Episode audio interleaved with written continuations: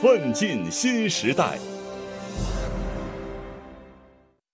请听《奋进新时代》第四篇：区域发展惠民生，创新、协调、绿色、开放、共享的发展理念，关乎中国发展全局。协调发展对于平衡发展结构有着重要意义。习近平同志在党的十九大报告中指出，过去五年来。我们统筹推进五位一体总体布局，协调推进四个全面战略布局，经济建设取得重大成就，区域发展协调性增长，“一带一路”建设、京津冀协同发展、长江经济带发展成效显著。京津冀协同发展方略实施四年来，三地一小时交通圈已经形成，环境治理成效明显。全国人大代表黄立军通过经历三年的联防联控，空气质量大幅好转，使人民呢确实感受到治理环境呢所带来的好处。全国人大代表张国清说：“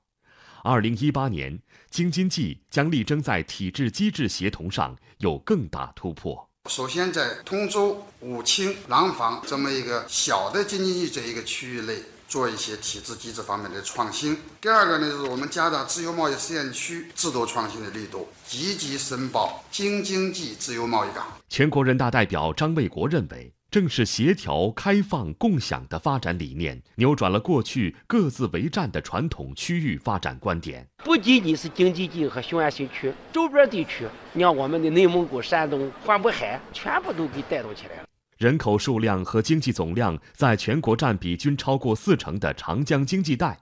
是协调发展的重要组成部分。嘉兴是浙江省全面接轨上海的示范区。全国人大代表胡海峰说：“进入新时代，我们有决心、有信心、更有责任，在推动高水平建设浙江大湾区的行动计划当中，勇担新使命，展现新作为，全面接轨上海，实现一体化发展。”西部开发。东北振兴，中部崛起，东部率先发展，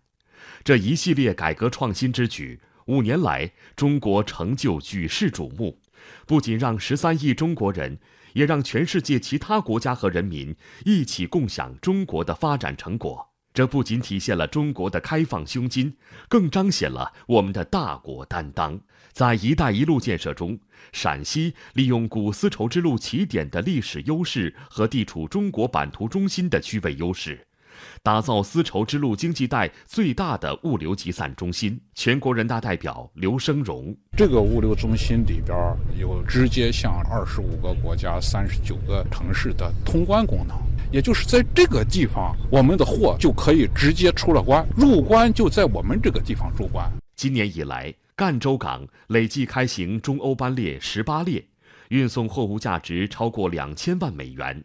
全国人大代表曾文明表示，未来将全力推进赣州港的建设运营，进一步加快铁路、场站等配套设施的建设，完善港口的配套服务体系。全国人大代表娄勤俭表示，在新的时代征程中，江苏要走在前列，在国家“一带一路”大格局中更好发挥交汇点的作用，以开放促改革，以改革促开放，为江苏发展。打开空间，再造优势。基本公共服务均等化，基础设施通达程度比较均衡，人民生活水平大体相当。当实现这三大目标时，我们可以自豪地向世界宣布：积贫积弱数百年的中国，基本实现了社会主义现代化。